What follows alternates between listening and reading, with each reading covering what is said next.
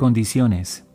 Te asegurarás de la limpieza de mi ropa y de que ésta se mantenga en buen estado, que recibiré mis tres comidas regularmente en mi habitación, que en mi dormitorio y estudio se mantengan ordenados y especialmente que mi escritorio sea solo para mi uso.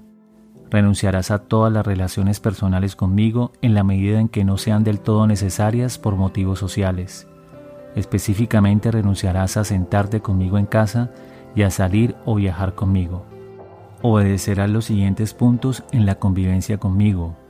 No esperarás intimidad de mí, ni me lo reprocharás de ninguna manera.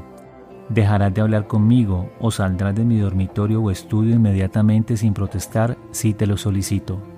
Te comprometerás a no menospreciarme frente a nuestros hijos, ni con palabras ni con comportamientos. No hay forma de leer lo anterior sin que nos cause estupor.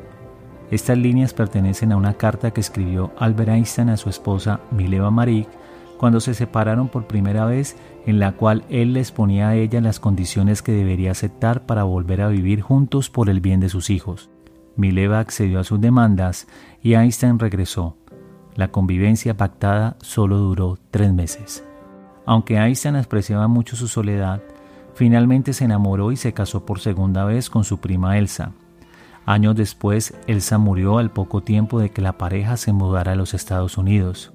Acerca de la muerte de Elsa, Einstein escribió lo siguiente. Me he acostumbrado muy bien a la vida aquí. Vivo como un oso en mi guarida.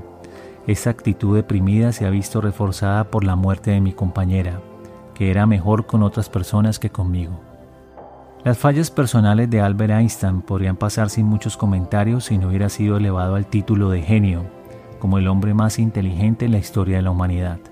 Las inconsistencias personales, las debilidades y los momentos increíblemente insensibles de la vida de tantas figuras famosas y no famosas son los que hacen el ejemplo perfecto para decir que no existe una inteligencia que lo defina todo y lo abarque todo. Como dijo John Stachel, erudito de Albert Einstein, demasiado ídolo se hizo de Einstein. No es un ídolo, es un ser humano y eso es mucho más interesante. Para el podcast El Conferencista, Carlos Libreros.